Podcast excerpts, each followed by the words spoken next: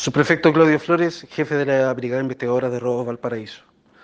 Detective de esta unidad especializada incautó más de 60 artículos tecnológicos, producto de diferentes delitos, en una vivienda ubicada en el Cerro Cordillera de esta ciudad. Dicho inmueble servía como lugar de acopio de las diferentes especies.